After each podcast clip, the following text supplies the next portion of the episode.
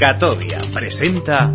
Que no era verdad eso de poesía eres tú, poesía soy yo. Y todos los libros llenos de palabras, y todos los calendarios llenos de días, y todos los ojos llenos de lágrimas. Todo pasa y todo queda. El poema se abre. Esa es tu fuerza. Decidme cómo es un árbol.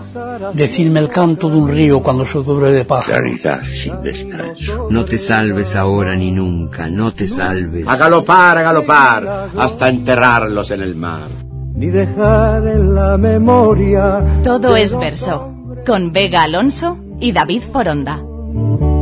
Yo amo los mundos sutiles. Ángulo eterno, la tierra y el cielo. Con bisectriz de viento. Ángulo inmenso, el camino derecho, con bisectriz de deseo. Las paralelas se encuentran en el beso. Oh corazón sin eco, en ti empieza y acaba el universo. perseguí la gloria.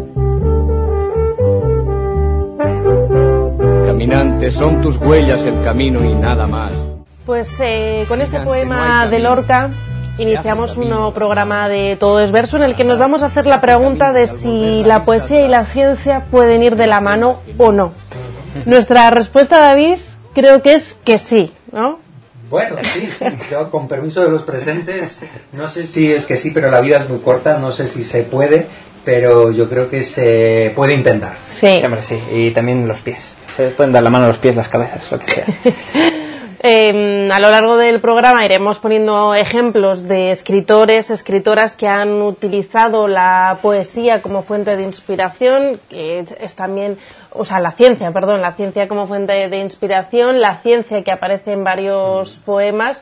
Y, mm, y bueno, queremos romper un poco ese mito de si somos de ciencias o si somos de letras, ¿no? ¿Por qué no ser de las dos? Y creo que en esto, David Foronda, compañero, eh, tú tienes mucho que decir porque eres poeta y científico a la vez. Bueno, soy un proyecto de muchas cosas, entre ellas las que tú dices, pero sí es cierto que a veces hay un divorcio eh, cultural entre, entre la, la ciencia, que, que también es cultura, ¿no? Cultura Sí. científica, y las letras que también tienen una parte de, de comprensión del mundo, una parte de indagación en la realidad que, que va más allá de la floritura, ¿no? Como todo el que escribe se ha dado cuenta, ¿no? Sí. Y bueno, por seguir con Lorca, ¿te parece que tengo aquí rescatado alguna de las cosas Perfecto. que están un poco a medio camino en los versos de nuestros poetas? Dice Lorca, en la nariz de Newton cae la gran manzana, bólido de verdades, la última que colgaba del árbol de la ciencia. Y, y, bueno, por, por no abandonar a Lorca, ¿no? que somos muy fans, eh, hay algunos versos también de, en sus poemas que hablan de la teoría de la relatividad y también del tiempo. Cuando dice, y el tiempo se ha dormido para siempre en su torre, nos engañan todos los relojes, el tiempo tiene ya horizontes. Qué maravilla. Mm. Tenemos más casos. Por Ujú. ejemplo, eh, Juan Ramón Jiménez, que escribió un poema homenaje al neurólogo Ramón y Cajal. Sí. Eh, tampoco nos podemos olvidar de Gloria Fuertes, ¿no? Con sus poemas de, de animales, de ecosistemas, a veces animales, a veces humanos, eh, y su acercamiento de la naturaleza a los niños. Mm. Y Clara Janés escribió sobre la materia oscura, que, que ahora está muy de moda, la energía oscura, la materia oscura, que es como prácticamente todo el universo. Sí. Plasmará el blanco el sueño de lo negro, materia oscura que refracta la luz y en el espacio más remoto se oculta. Y luego está el otro lado, el de científicos que también han escrito poesía, ¿no? Eh, tam- queríamos destacar el caso de Edmond Halley, que es conocido por el, el cometa, ¿no? Que lleva su nombre y, bueno, que escribió varios poemas dedicados a la ciencia. Eh, entre ellos hay un bonito homenaje eh, a Newton, del que hablaba también Lorca, que escuchábamos en tu voz. Amante de ambas disciplinas, también es nuestro, nuestro invitado de hoy. Es bioquímico y poeta a partes iguales, no sé si iguales, músico, iguales. Músico no. Es, es, es un hombre de mundos, eh, mejor, un hombre de lenguajes.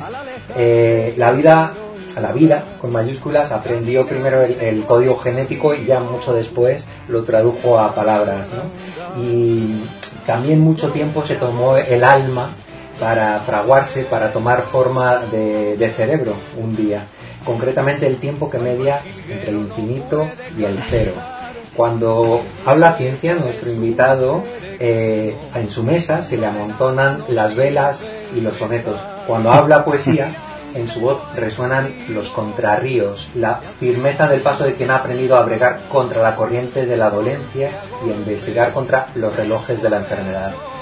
A veces se dedica a contar, otras a cantar. A fin de cuentas, no deja de ser un bardo. Es cantando como nace el canto, es naciendo como nace el agua. Hoy con nosotros está Andrés París. Bienvenido, Andrés. Bienvenido, muchas gracias. Bien hallado. Eh, qué presentación más bonita. Muchísimas gracias por. El por poeta y haberme- científico se encarga de, Por haber- de- por de hacer haberme- estas cosas. O sea, A veces es lo único que hago del guion. Hoy puede ser uno de estos días. Ha sido, ha sido maravilloso. De hecho, el poema de Newton de Lorca lo conocía Mm. y, y todos los. ah, hay, una, hay una antología maravillosa de poesía científica que ha publicado Gadir en 2003 que se titula, creo algo así como Un Nuevo Mundo. Es una colección de grandes poetas de la historia escribiendo sobre ciencia. Eh, un soneto de Alberti sobre las líneas también paralelas, eh, mucha geometría, eh, homenajes también, por supuesto. Hay uno de Vicente Alexandre a, em, a Gregorio Marañón. Eh, la ciencia está en la poesía, estoy convencido, no me cabe ninguna duda. Y se pueden dar la mano y lo que quieran. Sí, porque está ese mito, ¿no? De cómo van a ir juntas o qué distancia hay de una a la otra, o sea que... Supongo que es el, el- el eterno debate que eh, Mm. todo adolescente tiene en algún momento de su vida cuando hasta sus profesores le imponen en función de sus notas un camino u otro. Sí. Si sacas buenas notas, vete Mm. a ciencias, da igual lo que hagas. Eso he, he conocido experiencias tal cual. Eh, que por mucha filología o por mucha filología clásica que quisieran estudiar, si tú sacas buenas notas, vete a ciencia. Y nos hacen esa clara Separación. distinción y esa rivalidad eh, que siempre está ahí. Pero bueno, me gustaría eh, pues romper una lanza eh, en favor de el no debate, que no haya más debate. Pues rompiendo ese tipo de lanzas, Claro. en algún círculo, en algún ambiente, te han, te han colocado un poco la etiqueta de poeta científico. Sí, de hecho, eres, eres incapaz de encajar a primera vista bien en un sitio u en otro. Yo recuerdo científicos que conozco, eh, jefes de grupo, que me han dicho eh, que dedicarme a la poesía iba a restar mi capacidad científica, y poetas que me han dicho esto de que te dediques a la ciencia te quita tiempo para la investigación poética, para escribir. Sí, sí, sí. No encajas en ningún lado y por eso encajas en todos los lados. Es la idea de a cero. ¿Pero por qué es esto? ¿Es desconocimiento o es eh, hay una rivalidad? ¿Es algo...? Supongo que forma parte también de, de nuestro bagaje genético, cultural y antropológico el, la jerarquía, el que todo esté en cajitas, el que todo sea diseccionable. Y cuando tenía 16 años descubrí un libro maravilloso gracias a mi excelsa profesora de filosofía, que me regaló un libro, que ni siquiera es un libro, es un prólogo un libro, que es Rizoma, de Félix Guattari y Gilles Deleuze, que mm, utilizando un lenguaje completamente anárquico, habla de la anarquía. Y habla de que en lugar de hablar de las ramas del conocimiento, habla de las raíces del conocimiento. Porque a diferencia de las ramas que se van separando las unas de las otras, las raíces se conectan unas con otras. En las raíces no hay distinciones. Y yo soy, en mi cabeza solo funciona ese tipo de lógicas eh, polivalentes, en el que todo va, casa con todo. Esa es la lógica. Muy bien. Un concepto que está también en, en Nocilla Dream, los Sí, rizomas. sí Luego, de hecho, em, sí, justo. Bueno, que además el parque Yellowstone tiene el organismo más grande del mundo. Ah, sí, es el- esto, el- ¿no? Que el está hongo de la miel. El hongo que... que son hectáreas y hectáreas de organismo vivo. Sí, sí. Bueno, pues eh, tu profesora de filosofía te había regalado este libro y tú nos traes hoy tu último poemario, que lo tenemos Lo por aquí. y bueno, para, para ir introduciendo y ver ese lenguaje del que hablábamos, ¿no? Y de esa combinación de ambas artes, eh, vamos a dar paso a, a una persona que nos va a presentar de una forma también eh, especial tu poemario y ahora nos, nos introducimos a desgranarlo. Hola, ¿qué tal? Soy Marina Casado y tengo por aquí el libro de Cómo nace el agua de Andrés París, que se publicó el año pasado con Huerga y Fierro en una edición chulísima. Eh, además, tengo el honor de prologarlo. Y es un libro muy interesante dentro de lo que es el panorama poético actual porque es una propuesta muy original que no se encuentra fácilmente porque es como que para leer este libro tienes que desconectar de la realidad y entrar en una especie de universo poético alternativo que se ha montado el autor. Eh, un lenguaje absolutamente lírico, melodioso, que de repente te introduce elementos científicos con una naturalidad asombrosa. Y, y son como varios lenguajes los que conviven en este libro. Eh, pero sobre todo lo que, lo que me gusta mucho es eso que decía, que, que mantiene la musicalidad, el lirismo, esto que es tan difícil de encontrar en la actualidad, pues en este libro lo encontraréis. Así que os lo recomiendo un montón. Pues era el mensaje y la presentación de Marina Casado, eh, poeta, y que hace el prólogo de, Sí. de tu libro. Marina Casado es muchas cosas. Esto no me lo esperaba, eh, no me había dicho nada. Esto es solo el comienzo. Esto es el comienzo mío. Em, muchas gracias, Marina, estés donde estés. Eh, ella fue la prologuista de, de este libro. Me hizo. Ella es filóloga, ella es doctora en literatura y no. No, ah, digamos, no escatima en, en un análisis filológico riguroso y, y también cariñoso, por supuesto. Y la gracia de, de- de esta publicación en Huerga y Fierro es que su anterior libro, también aprovecho para decirlo, eh, de las horas sin sol, yo lo Mm. prologo. Entonces hay una especie de crossover. De eh, simbiosis, de de simbiosis. sinergia. Eh, pues sí, sí, sí. Jo, muchas gracias, Marina. Y mm, Marina, que nos hablaba sobre todo de, mm, de este lenguaje lírico y, mm, y, como decía ella en la presentación, que es difícil de encontrar, ¿no? Eh, no sé si nos puedes poner algún ejemplo de este lenguaje para así Pues, conocerlo. pues mira, aprovechando lo que David ha dicho, el, el poema a la materia oscura de Cl- Clara Janes, ¿puede ser? De Clara Janes. Pues yo tengo un poema también a la materia oscura. A ver qué tal. No llega al nivel, pero bueno, se intenta. Se titula Casa Oscura. En la carne de la noche, pez hirsuto de tez brillante y ojo de plata, dientes como espuma de mora y lenguas como sartén al rojo, cuecen la palabra hacia su perfil oscuro, cuando nubes rendidas hacen pareja de velas y el aire quema como un cucharón de hielo, donde celestes y bermejos cuerpos orbitan, tan ancianos y trémulos como la luz.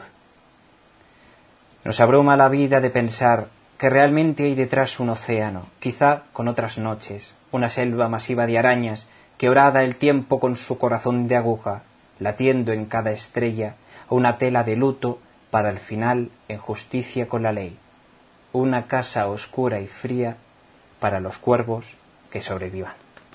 Bravo. Bravo. Em, eh, hablamos de ciencia y de poesía eh, para romper esos mitos ¿no? Eh, que decíamos antes. La ciencia no solo es fuente de inspiración ¿no? en, en este poemario y en los otros anteriores que, que tienes tú. Sí, o sea, vamos, la, la ciencia em, es fuente de inspiración, pero también es método. Lo, lo que distingue a la ciencia de, como sistema de conocimientos de otros sistemas de conocimientos es que hay un método riguroso que las une, el método científico. Em, y quizás escriba un poco aplicando el método científico, eh, escribiendo algunos versos, retirándolos si veo que la, fo- la sonoridad o la armonía del poema se rompe, poniendo otros, mejorándolos. Se- yo construyo los poemas de forma muy científica y eso también se nota. O sea, es fuente de inspiración, pero también de metodología. Método. Ujú. Y sí, sí. Está bien, lo, lo bueno es que luego además no tiene que pasar por los referees, varias sí. vueltas, rondas de revisión. Eso sí, ¿sabes qué siempre he querido hacer? Aprovechando el, el, el canon de, de la, de la literatura científica. Es que por un lado está la poesía científica, pero lo que nos falta es la ciencia poética. Y siempre he querido meter en los materiales y métodos de algún artículo algún acróstico, algo de algún poema, algún poema mío que nadie se va a leer y que solo, solo, solo yo sabré eh, la respuesta. Algún día, algún día llegará. ¿En qué, en qué consistiría esto de ciencia poética? Eh, pues eso es eh, hacer más alegres los, los, los sobrios y estériles artículos científicos que están escritos siguiendo pues algunas reglas y directrices muy que dejan muy poco a la creatividad por decirlo así entre comillas Eh, pero siempre se pueden hacer algunos códigos y jugar, saltarse las reglas. He visto alguna proposición de matrimonio en materiales y métodos. ¿Ah, sí? Sí, o como lo de la cara de Donald Trump que salió en las heces de un macaco en un Scientific Report. Los científicos somos muy así. Sí, esperemos que lo- los jefes de Andrés que le, pagan, viendo esto. le pagan para que produzca y produzca no estén viendo este Twitch. Hola, jefes de Andrés. Hola. O que se lean de forma bien exhaustiva los textos, ¿no? Que- A veces se me olvida que hay una cámara y estoy hablando con vosotros. es lo bueno, es lo bueno. Bueno, y ya que vosotros tenéis también mucho en común de esa ciencia, de esa poesía, eh, también tenéis alguna cosita de cómo os habéis conocido, de cosas en común, de particularidades entre ciencia y poesía, ¿no? Bueno, nos conocimos en algún... En una tertulia. En una tertulia, sí. En, eh, En el Malasaña. obsoleto, Sí. en el bar obsoleto. Justo. Sí. Y allí yo de repente eché el ojillo a, a David y vi que tenía un libro que ponía abajo la editorial Poeta y Cabra. Y me llamó muchísimo la atención porque la editorial en la que publiqué mi segundo libro era Poeta y Cabra 2, que era la reencarnación de tu editorial, que ya la mía tampoco existe. Ahora es Libros del Mississippi. Exacto. Hay una triple reencarnación. Y ahora tú y yo formaríamos parte de esa tercera editorial. Un saludo a Antonio Benicio. Un saludo, Antonio. Que, que es el, el líder, el capitán de Ahora esos, mismo sí, sí, sí, de es esos verdad. barcos de Mississippi, los, los libros del Mississippi.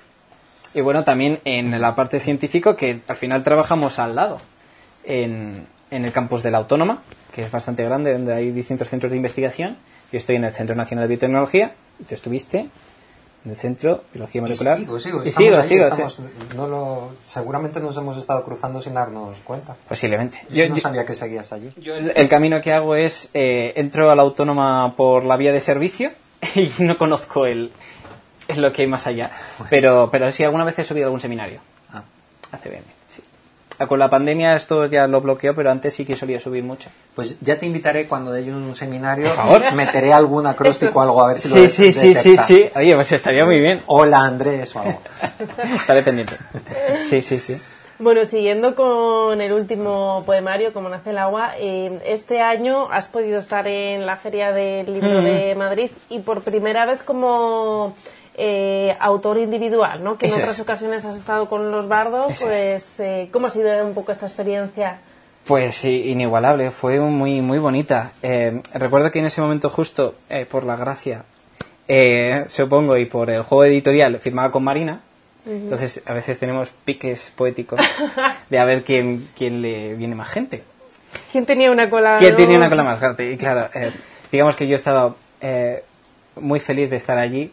Eh, me vinieron dos personas, pero una de ellas me hizo muchísima ilusión. No sé si lo estará viendo. Tampoco importa. Fue mi profesora de lengua, la responsable de que escriba poesía. O sea, mi profesora de lengua, la responsable de que escriba poesía hoy, vino a la Feria del Libro porque se enteró. Yo no lo sabía, hacía cinco años que no la veía. Y fue para mí como si vinieran 20.000 millones de personas. Qué bueno. Fue muy bonita, fue muy especial. Muy bien. Qué buenos esos reencuentros. Mm. Sí. Iba a lo mejor a hacer test de calidad, decir, a ver estas semillas que planteé, qué camino. ¿Funciona o no? puede ser, puede ser. Qué bien. Bueno, ah, también has estado eh, recientemente participando en el maratón de CreaFest, que ya estás de Ah, finalista. sí, sí, sí. Cuéntanos un poco esa experiencia, ¿cómo fue? Bu- Bueno, estuvo muy bien. Eh, ya participé en la final de 2019 Ah. y mm, de hecho ahí Marina ganó. Eh, eh, quedó segundo premio, pero fue de los, de los que ganaron. Y esta segunda edición en 2020 pues también. Y fue muy divertido, eh, he de confesar, porque mm, burlé un poco el sistema. A mí me ¿Otra encanta, vez? Me encanta burlar los sistemas aprovechando los resquicios legales. Entonces, envié un poema que no era un poema, era una partitura. Era, era un poema escrito bajo el fondo de eh, Asturias, leyenda de Albeniz, de Isaac Albeniz. Una composición Creative Commons para guitarra, maravillosa. Y ese poema está escrito sobre esa partitura. Entonces, en el auditorio, el 8 de octubre, recité con la música. Y fue un poco rompedor porque nadie se imaginaba que alguien iba a recitar con música y además yendo al compás de la música, que es una música muy marcada. Eh, fue, fue muy bonita la experiencia por esa parte, porque ese poema tiene 10 años. La última vez que lo recité fue en el instituto y tiene una connotación muy especial para mí. Y estuvo muy bien, estuvo muy bien.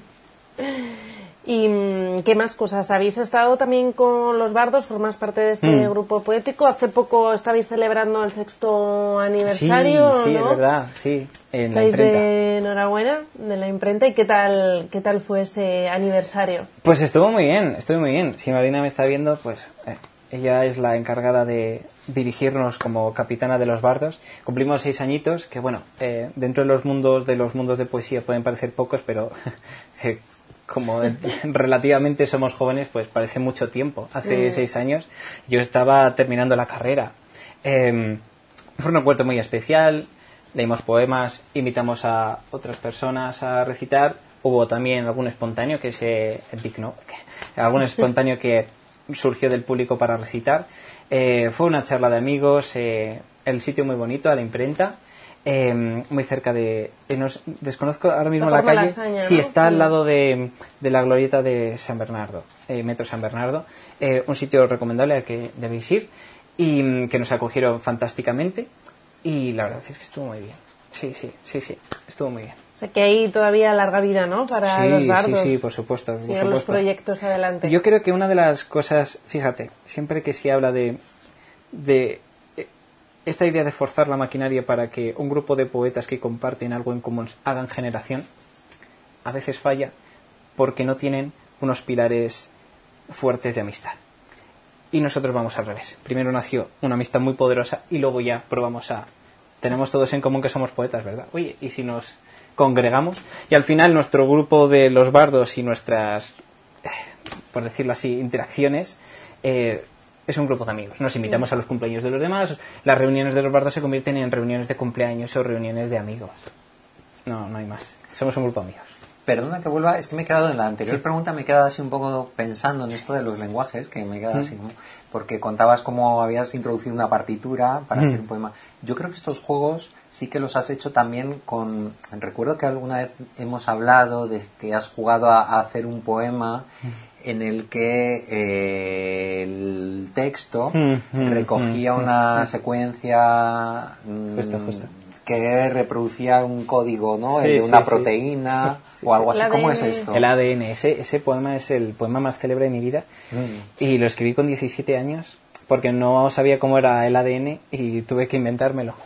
Em, pero sí, es una especie de caligrama molecular Ah, esto era, sí, sí, sí. en el que una secuencia de ADN con sus pares A, T, C, G se imbrican en el texto sin alterarlo.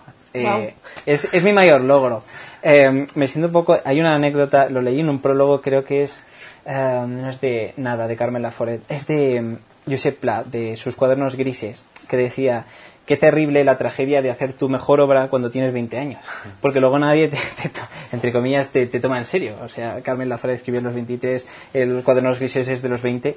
Eh, claro, es que mi mejor poema es de los 17 y no, no consigo superarlo. Tengo, pero me siento muy orgulloso de poema y lo estoy intentando eh, difundir porque creo que hay algo muy poderoso. Sobre todo porque se puede alargar. Es un poema muy orgánico y como las moléculas de ADN se puede alargar. De hecho, la primera, la primera versión de ese poema tiene 20 versos, la segunda 36 y lo voy ampliando. Supongo que lo habrás protegido con las patentes adecuadas porque estos entran los de Pfizer y te lo, te Te lo clonan. compras. Sí, está, está, está, está protegida, está protegida, está protegida. Hablando ahora de las moléculas, eh, volvemos un poco a la ciencia. Hemos hablado un poco de poesía. Em, recibiste una beca hace un par de años, creo que es, eh, para investigar enfermedades autoinmunes, sobre todo la esclerosis múltiple. No sé qué supuso esto para ti y si ya ha acabado esta beca o, o continúas trabajando en este proyecto. Pues es una buena pregunta, así es. Eh, En 2018 me dieron una beca de la Caixa para hacer una tesis doctoral en el Centro Nacional de Biotecnología, donde estoy ahora, y trabajo en un proyecto de autoinmunidad y terapias para eh, autoinmunidad. Y sí, este año en teoría acabo la tesis y bueno, ya, ya se verá. Pero sí, en principio sigo en la Caixa y sigo aferrado a la ciencia. Sí, básica. Dice, perdón, perdón. No. Eh, me ha venido que dicen que la ciencia, o sea, que el futuro está en la ciencia, ¿no? O que Siempre. no hay futuro sin ciencia, Y pero sin ¿y sin, y sin poesía? sin poesía tampoco. Sin es- poesía tampoco. Es que para mí, fíjate, es, que, eh, es tan indivisible que porque tenemos una boca y solo podemos proferir una palabra seguida de otra palabra y no podemos pronunciarlas a la vez. Pero es que para mí ciencia y poesía deberían pronunciarse a la vez. Eh, pero sí, sí, para mí son indispensables. Puedes inventar una palabra nueva. Se podría. Trabajar en ello. Gracias por, la, por, la, por el consejo. Pero sí, sí, sí, estoy, estoy contento. Estoy contento porque eh, uno de los momentos más, sé, ilusionantes de mi vida fue cuando me dieron esa beca. Mm. Eh, Allende por 2018 porque en ese momento, bueno, hay varias becas en España, el sistema predoctoral es, consiste en tú postulas a una serie de becas y si tienes mucha suerte, postulas a FPU, FPI y o la, y, o la Caixa o privadas. Y tuve una enorme suerte de, de tener esta, porque por ejemplo la FPU no, no me la diera, así que fue, fue muy, muy, muy ilusionante, pero sí, sí. Andrés, como estudiante, como habitante, también has estado en la, en la residencia de estudiantes, Así si no es. me equivoco. Eh, ¿Cómo fue esa experiencia? Cuéntanos cómo es habitar la residencia, Pues, eh, como... Lugar, lugar emblemático, sí. ¿no? Donde han estado grandes... Todos. Bueno, pues los del 27 prácticamente todos, pero, pero antes y después otros grandes... Y también muy vinculado a la ciencia. De hecho, hay una, una foto muy famosa de Federico García Lorca mirando en un microscopio y es en la residencia de estudiantes, en los laboratorios de la residencia de estudiantes, donde también estaba Severo Ochoa. Hay, hay una relación muy bonita. Eh, también científica con la residencia de estudiantes. También pasaron por allí Albert Einstein, Marie Curie, eh, grandes de la ciencia europea. De hecho, tiene el distintivo de un lugar especial histórico de la física en Europa del siglo XX. Fue una experiencia, he de sincerarme, agridulce, porque por un lado vivir en la residencia de estudiantes para mí era maravilloso, estar Mm. con otros científicos, con otros creadores, con otros eh, estudiosos. Era muy enriquecedor, eh, había muchos actos, eh, venían, por ejemplo, tuve la oportunidad de hablar directamente eh, con, eh, con John Margarit, justo cuando recibió el Cervantes. Anda. Se residía en la residencia, nos dimos un abrazo mientras desayunábamos dos croissants. Estas cosas pasaban en la residencia. Hace poco vino Ida Vitale, eh, fue maravilloso. Em, por otro lado, agridulce, llegó la pandemia. eh, Mm. nos básicamente nos invitaron a, a desalojar el lugar. Yo tengo la suerte de que vivía en Madrid y pude volver a casa de mis padres, pero hubo algunas personas y circunstancias muy eh, muy delicadas, porque claro, es, de repente vives en un sitio durante un año y te tienes que ir. Pero bueno, la pandemia trastocó tantas vidas que no merece la pena comentarlo. Pero sí que es cierto que, que fue agridulce porque nos quitaron la posibilidad de completar el año, por decirlo así. O la mejor, una de las mejores cosas que tenía la residencia era que podías tocar el, el piano, que es la única pieza original de, de la residencia, que es un Weinstein de 1912, con la madera cambiada, pero sigue sonando como si tuviera más de 100 años. Es maravilloso y es el piano en el que tocaba Lorca y tiene un- una significación especial. Y se puede tocar si eres residente. Wow. Fue, fue muy bonito, fue muy bonito. Para quitarnos también ese sabor agridulce. Luego aquí tenemos un piano que no es como el de la residencia, claro. Es parecido. Es parecido. Es parecido, es parecido. Eh, y luego le daremos uso. Ah, vale. Sin croissants. Sin croissants, sí, sí. Y sin abrazos, no, con abrazos. Con abrazo, abrazo, puede con ser, sí.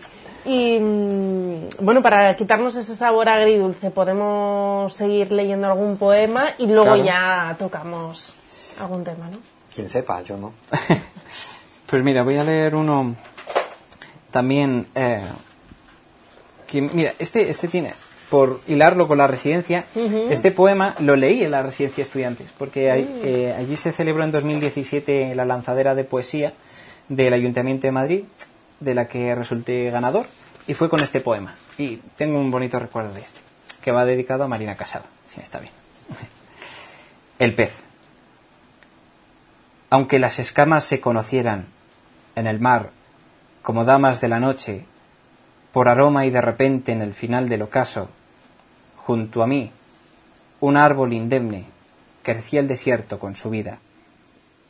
Aunque la dinámica tomara la forma, su sable huella y largo velo, del primitivo sueño de los hermanos en la caña rota del hambriento pescador en mis manos, nacía un grano de arena brevemente olvidado tras la espina del ojo.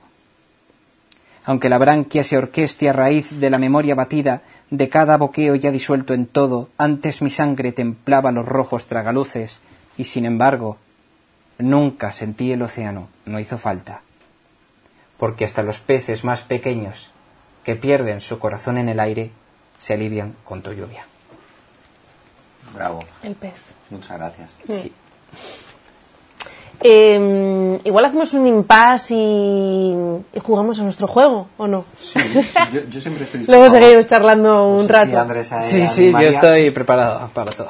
Bueno, ¿Vale? preséntalo tú. Pues yo me dejo guiar.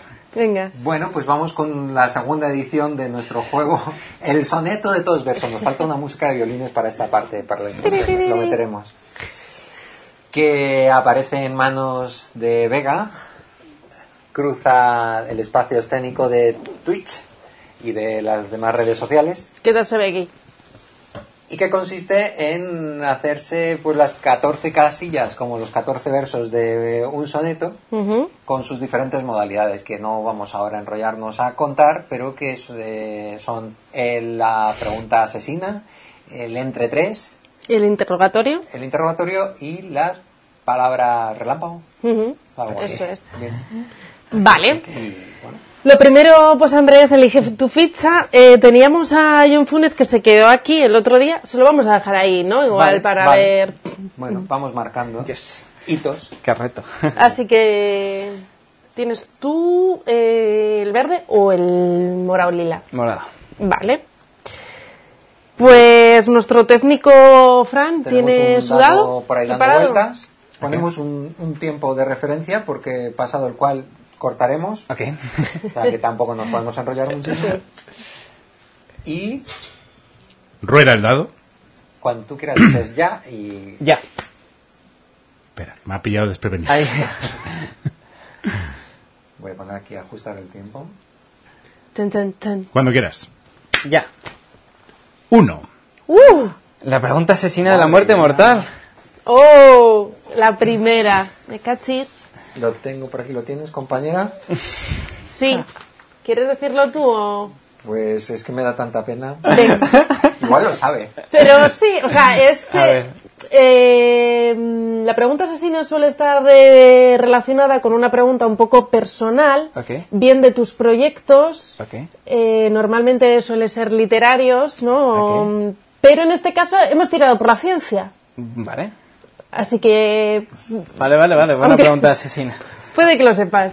¿Lanzamos pregunta Yo o...? no lo sé, pero bueno. Sí. ¿Cuántos elementos tiene la tabla periódica? A día de hoy. Ajá. 118. ¡Wow! ¡Wow! Bravo, bravísimo. Esto, Es que ha cambiado con el, con el paso del tiempo. además, Sí. se permite decir a día de hoy, porque es verdad. desde- Totalmente. es como... eh, El último- Eh, el último 2018 tenía... Es el Ununuctium, el, el Ununuctium, es el último, que se, consugo- se consiguió mantener como 20 milisegundos, algo así, estable. Por favor, que le registres, no lleva nada. Es que, ¿sabes. ¿sabes qué es lo más gracioso? Que Esa, esa pregunta, esa pregunta me la hicieron en primero de carrera y yo no sé por qué la sabía. Fijaos cómo es la historia. Tiene una intrahistoria apasionante. Me preguntaron en primero de carrera, ¿alguien sabe cuál es el último periodo, el último elemento de la tabla periódica? Y dije 118. Y lo sabía porque en cuarto de la ESO mi profesor de química dijo, se ha descubierto, claro, en, en 2008 así, se ha descubierto el, el último elemento de la tabla periódica y se me quedó grabado. Dios mío, el último elemento, yo quiero ser el siguiente. Pues eso te has Pues fíjate. para, para... ¡Victoria! para seguir, pero no para que siga el tiempo. Así Ya, ya, perdona. necesitamos que el dado corra, que estará corriendo. Rueda al lado. Impresionante. Rueda el dado. Ya. El cuatro. Uno, dos, tres y cuatro. No, no, No, no. Ay, es el perdóname. dado, es el dado, es el dado. Ah, Oh, el dado otra vez. Suerte, vuelve a tirar. Madre mía, ¿eh? Entre el conocimiento y la suerte. Cuando quieras. Ya. El dos. Uno y dos. Y nos vamos al entre tres. Molaría también tener una música, esto lo hay que trabajar para cada una de las De secciones. intriga. Se puede, podéis pedir música, ¿eh? Sí, pues vamos ¿Qué a creéis que le iría bien a esta sección? Un entre tres. Yo esto, algo como de intriga, sí. Mm. De Intriga. intriga. Bueno, voy buscando. Asunto seguid. Y entonces el entre tres, ¿lo lees? ¿Lo leo? Eh, Vale. mm, Tú lo, le- se lo explicamos. Sería, mm, eh, o bien puede ser una frase o un verso, eh, y tendríamos que elegir entre tres autores a quién pertenece. ¿Vale? Mm, están un poco vinculados con la ciencia en este caso, personalizado para ti. Pero Adelante. es un escritor. Y dice el escritor secreto del entre tres, ausente, fino y realista.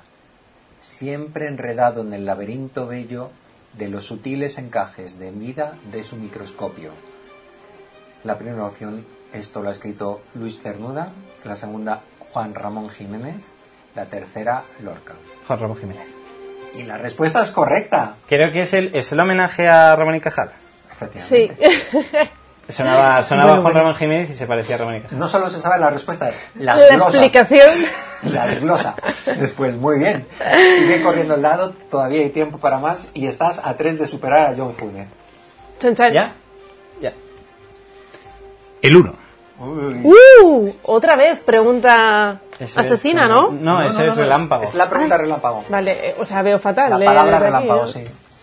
Eh, con la palabra relámpago te vamos a proponer una serie de términos y tú rápidamente tienes que contestar con el primero que te venga a la cabeza antes de que se nos acabe el tiempo que estamos Hasta que alguien pare. el- Son cuatro, son cuatro palabras, entonces si en una te trabas, eh, pasamos. Ok. En vez de beber chupito, ¿no? Pues eh, Exacto. aquí se pasa. ¿Preparado? Eh, sí. ¿Preparada, compañera? Vamos alternando. Venga, perfecto. Lanzo, oscuridad, Luz. Exógeno, Endógeno. ref- reflejo. Reminiscencia. bardos. Eh, mejor. Bien, bueno, Bueno. sale airoso y vuelve a tirar. Ya. 6. Joder, uno, dos, tres, tres, cuatro, cinco, seis. Y a uno de terminar. Oh si God. contestas, ya está hecho. Y habrías pasado el soneto. Ok. ¿Y es Eh, pregunta relámpago? Again. Lo va a tener muy fácil. Sí. A ver. Bueno, vamos con él. Hombre, lo del 118 estaba ahí. ¿Quieres que me merezca lo de pida? Sí, sí, sí. No la has bordado, la has bordado. Vale, empiezas tú, compañero. Si lo encuentro, sí. eh. Tengo, palabra sí. relámpago, sí. Empiezo con noche, Eh, azucena. Libro, Hoja. amistad, Fraternidad. tiempo. Guillotina. Guau. wow, tiempo guillotina.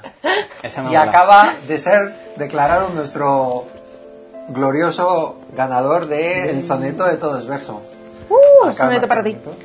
Me, me, me siento muy feliz. Podemos poner música de Champions. Sí, de- Le podemos poner nuestra, nuestra chapa conmemorativa de ganador. por Oh. supuesto, Qué bonita. la insignia. Qué bonita. Es verdad, te la- déjame Es te- que no ¿sí? veo. ¿Te- ¿Puedo? Sí, sí, claro. Ya que ha ganado y ha acertado, podemos hacerle alguna pregunta más curiosa, ver, ¿no? Qué bueno. Me siento Sí, muy sí, feliz. sí, sí. Sí, ¿no? Escuchamos la música de los ganadores. Para que veáis la música que estaba sonando de fondo durante el concurso. Ah, es muy relajante. Sí, me gusta, me gusta. Me. Em, ¿Alguna pregunta más de entre tres de para ver poemas? O eh, no hemos hecho nada del interrogatorio. No, no ha tocado ninguna pregunta. Pues lo que, si te parece, empezamos con un pequeño interrogatorio. Ujú. Vale. Empiezo. El mejor invento de la humanidad. Wow. Uf, tengo varios candidatos. Voy a decir el LHC. Eh, para quien no sepa qué es... eh, Es el gran colisionador de hadrones que ha resuelto uno de los mayores enigmas de la historia. El bosón de Higgs. La partícula Dios. Sí. Que al final es un invento, ¿no? Supongo. A Sí, escala- sí, sí, sí. Sí, colisionar está muy bien. ¿est- ¿Estás de acuerdo, científico 2? Bueno, tengo, tengo mis dudas, pero está bien. Sí, sí. Sí, porque estoy yo ahora con la cosa de la, edición del genoma, es una cosa también Mm. brutal, eh, que ahora podemos editar a la carta, ¿no? CRISPR. CRISPR, Casp. Estoy de acuerdo también. ¿verdad? Sí, sí. Vale. Eh, si pudieras pedir un deseo, ¿cuál sería? Poder dedicar el resto de mi vida a estudiar tranquilo y que me pagasen por ello. Ese sería un muy, muy buen deseo. Me encantaría dedicarme a estudiar y que me pagasen por ello. Ser experto en muchas cosas. Y estar tranquilo estudiando. Necesitas un mecenas. Sí. Desde aquí ya hacemos un llamamiento. Apunto, si hay más de uno, no pasa nada. También puede. Eh, un científico o científica de referencia. Uf, en mi área, O en otra. De referencia tuya. Para ti, claro. esta es buena. Mira, iba a decir, también vinculándola a la residencia de estudiantes, Mm. tuve la oportunidad de conocer a Margarita Salas Anda. Eh, en 2019 eh, hizo una presentación maravillosa sobre cómo él y, su- y su marido eh, descubrieron el, eh, el virus que se convirtió en la patente más eh, enriquecedora del CSIC. Eh, tuve la oportunidad de hablar con ella, eh, me pareció una mujer entrañable, muy sabia, muy, vamos, qué decir de Margarita. Y tú la conocerás mejor, quizá, Mm. por vinculación centrística. Bueno, está- estábamos en áreas diferentes, pero habitábamos los dos la cuarta planta del centro Qué bueno. y coincidíamos en... Pues me voy a quedar con Margarita. Margarita Vale. Salas. ¿Y qué libro te hubiera gustado escribir? Adiós. Pues es que sería como decir cuál es mi libro favorito, ¿no? Claro, es el que más me impacta y el que diría. Pues sí, voy a decir Los Miserables, de Víctor Hugo. Que fue, mira, ese libro lo descubrí con 15 años y fue el primer libro que me gustó en mi vida. El momento en el que dije voy a empezar a leer de forma voluntaria fue cuando leí Los Miserables, porque era totalmente diferente a lo que me mandaban a leer en la escuela. Estoy impresionado, pero estoy sobre todo impresionado por el 118. Todavía lo sigo pensando. Es la, Sigue siendo ahí eco, ¿no? la En tu pregunta de trivial que, que se suele hacer. Hombre, eh, ya no se nos va a olvidar nunca. Eh, ¿ves? A Ya lo, nosotros. lo tendréis enquistado el resto de vuestra vida. Y ese momento de, en el día actual, en el momento actual, ¿no? Porque si no, son 117. Claro, claro. Vale, eh, venga, pues un poco en este en esta línea. ¿Teníamos alguna otra pregunta asesina? Sí. Chan, chan. ¿En qué año se fundó la Residencia de Estudiantes de Madrid? Esta también es muy buena, porque... ah, esta es buena, esta es buena. La High... Puede tener dos incluso, ¿no? Eh, claro, es que De- una cosa es donde... Primero, ¿dónde está ahora? Porque creo que está ahora desde dos- eh, 1915, Ujú, Correcto. pero, correcto. o sea... Pedimos pe- el otro dato. El otro dato es dónde estaba primigeniamente. Pues esa me pilláis. Se va a llevar el juego a su casa de regalo. Eh, voy a decir, por decir algo, 1904. Bastante ajustado. Por ahí, sí, por ahí. No sé, o sea, sé que en- donde está ahora es en el 15, pero no sé el anterior. 1910. Ah, o sea que te qué quedaba ahí a las puertas. Muy bien, muy bien. Y había otra pregunta asesina. Sí, A ver si te sabes esta. esta más de, en vez de, más de poesía, De ¿no? poesía, de tu sí. poesía. ¿Con qué palabra termina tu último poemario, Cómo nace el agua? Ama. Sí. Es el decálogo y termina con 10 ama. Desde que hemos lanzado el juego, el, el soneto de todo es verso, creo que nuestros invitados están estudiando las preguntas anteriores, lo cual nos congratula. Bueno, claro, eh, también puede ser de... eh, No, no, me acuerdo, me- sé que ese es el último poema y me lo sé de memoria y termina en ama. He de confesar. Ven, y si nos lo recitas también, no... Eh, puf, eh, Lo olvida- puedes leer. Ah, Ah, bueno, sí, eso sí. Sí, ¿no? Bueno, sería un reto. Oh, casi, casi. Eh, Casi de memoria, bueno. ver, de- no, Ya no. con el 118 Es que es muy pues- fácil de recitar, por eso me lo sé, no, no tiene complicación. Olvida que es un decálogo, pero que sin tilde. O sea, es una conjunción. Olvida que es un decálogo. Uno, olvida esta regla. Dos, olvida la regla siguiente. Tres, olvida las dos reglas anteriores. Cuatro, olvida las reglas múltiplos de dos. Cinco, olvida las reglas impares menos esta. Seis, olvida la regla que sigue a la cuarta regla. Siete, olvida que te confundes con ella. Ocho, ella olvida que no olvida. Nueve, ella olvida. Diez, ama. Un pequeño juego. De olvidos. No, un pequeño juego, sí, de olvidos de Olvidos lingüística. Muy bien. Sí, sí. ¿Terminamos con alguna pregunta más del juego o abandonamos el soneto? Yo no sé, yo otro día voy a venir con preguntas más difíciles. Eh, Podemos. Así es suerte, así es suerte. Sí. Sí, la verdad es que sí, porque la del 118 Ah. me la sé, vamos. Bueno, supongo que, como diría suerte, tengo una anécdota. Y es que hubo un ganador de pasapalabra llamado Fran, que era biotecnólogo, que estaba en mi laboratorio cuando ganó el premio.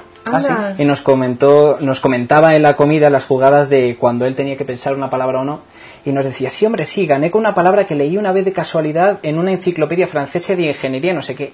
Pues bueno, si eso es suerte, pues bueno, te puede hacer ganar un millón setecientos mil euros. Así que esto me, mira, esto es mejor. Pasa mucho, sí. Sí. Cuando lees enciclopedias francesas del siglo pasado, pues a veces surgen estas Surgen casualidades. algunas sí, sí. palabras, algún dato que se te queda. Está bien, está bien, está bien. Vale, pues abandonamos nuestro soneto. Muy bien.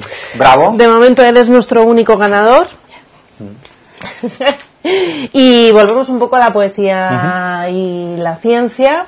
Eh, si nos fijamos en nuevos proyectos que hay por delante, eh, bueno, ya no es poesía, poesía, ¿no? Tenemos un pajarito también que nos ha desvelado alguna, algún proyecto de futuro, ¿no, David? Sí. No sé si te... ¿Qué pajarito? Un pajarito sí que nos ha Tiene los llegado. cabellos rizados y los ojos castaños verdosos. Bueno, mm, puede parecerse, puede parecerse, pero mm, sí, nos ha contado que estás trabajando en una novela bastante ambiciosa, Adiós. con varias partes y además con partituras musicales como nos Sí. has, o sea, volviendo a los 16, ¿no? Sí, sí. Igual estamos revelando más de lo que deberíamos. No, no, si alguien quiere aventurarse a escribirla, yo le reto. Luego la comparamos. La idea, la idea es que sea una novela por defecto. Es decir, que sea todo menos una novela y que por eso sea novela.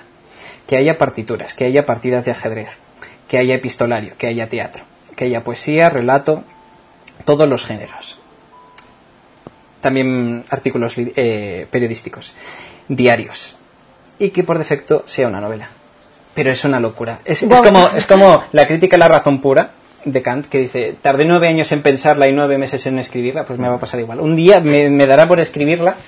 También es cierto que como es muy autobiográfica y está muy vinculada al mundo literario y a sus confabulaciones cavernosas, y siempre descubro cosillas nuevas de las que tirar, estoy hilando, estoy hilando muy fino.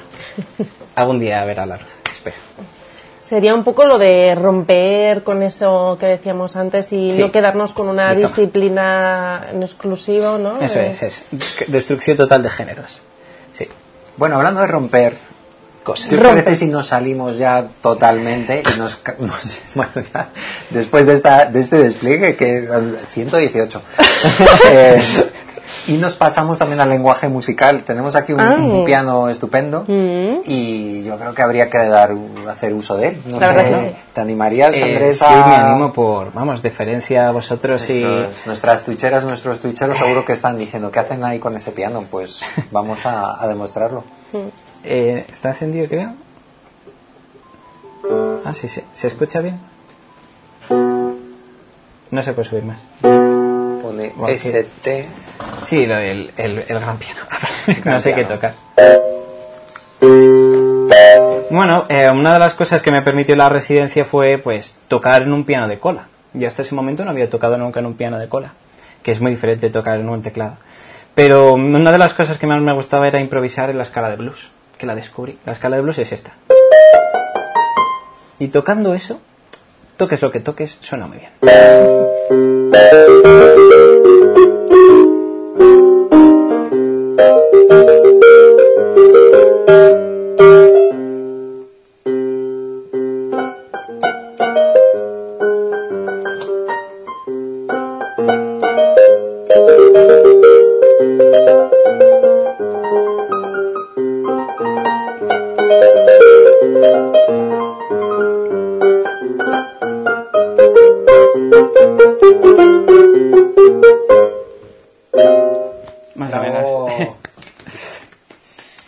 Mucho, he descubierto el, el jazz y el blues eh, y me está gustando mucho.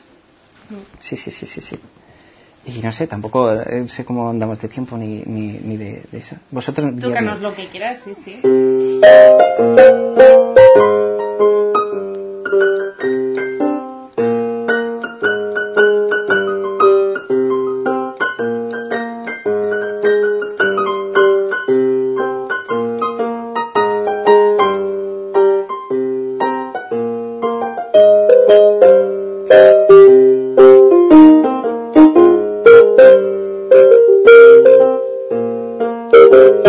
Gracias. Muy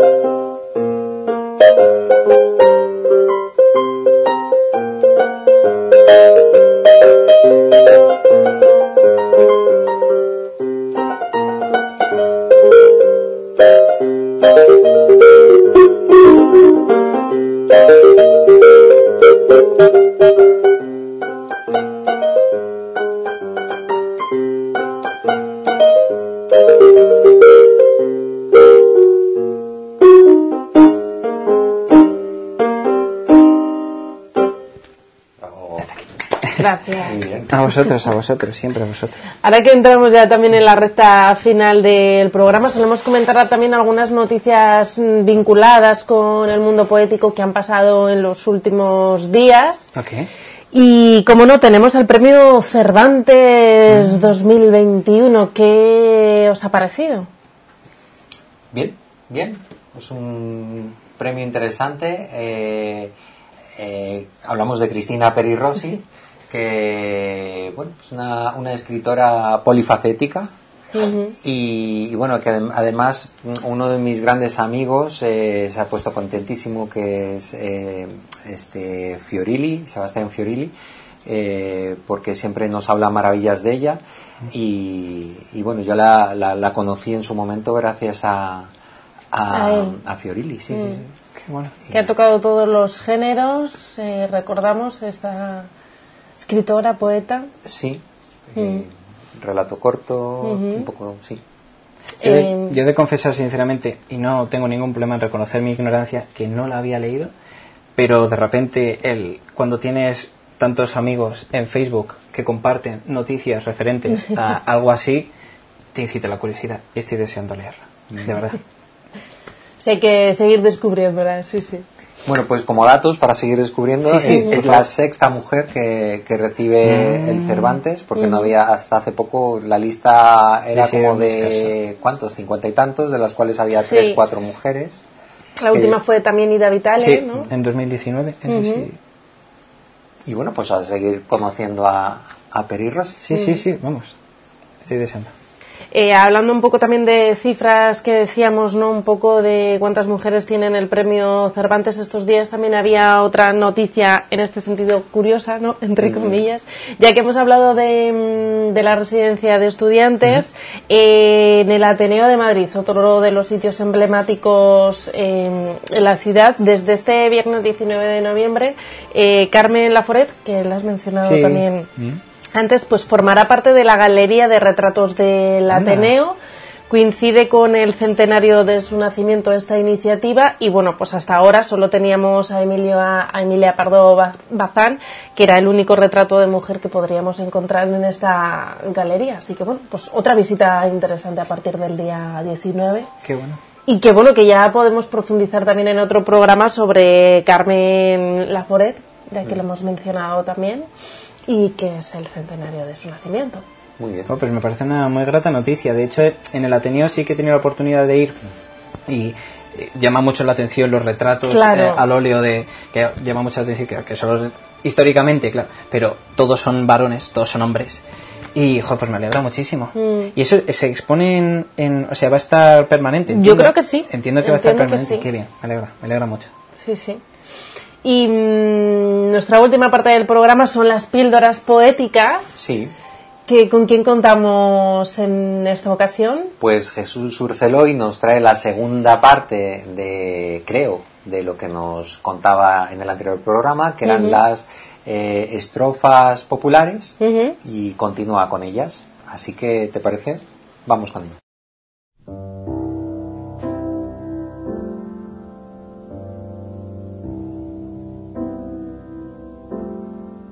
Las estrofas de tipo popular, segunda parte.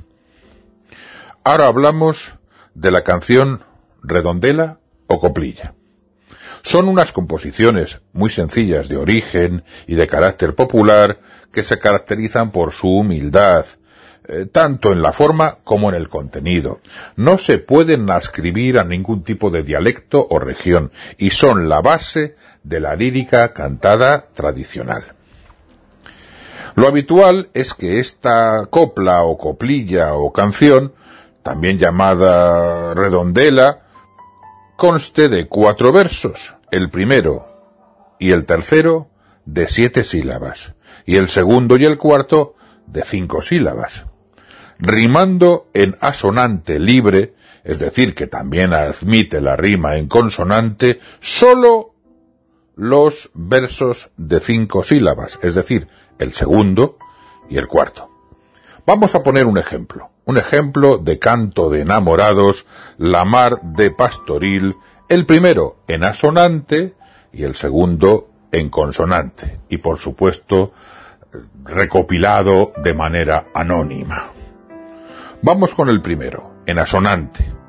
La otra tarde, Teresa, trisca que trisca, me fui por no mirarte montaña arriba. Esto lo ha firmado Edelmiro. Y le contesta Teresa, pues eso me parece, ya que triscando al monte te subiste por no ir mirando.